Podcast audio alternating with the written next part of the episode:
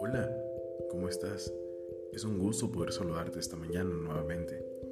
Hoy quiero compartir contigo lo que la primera carta a los Corintios nos trae en su capítulo 4 en el versículo número 11, que dice, Hasta el momento pasamos hambre, tenemos sed, nos falta ropa, se nos maltrata, no tenemos dónde sé qué lucha te encuentres peleando hoy. No sé qué tormenta esté desbaratando tu vida o qué desilusión esté entristeciendo tu alma. Posiblemente te sientas hambriento y sediento.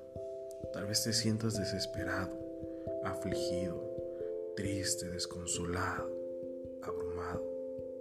Con tu cabeza dando miles de vueltas, el corazón siente colapsar y no sabes qué hacer con todo ese peso que traes a tus espaldas.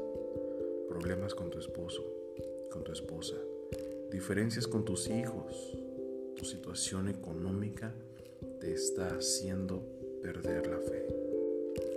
Mi hermano, esto no es el final de tu historia.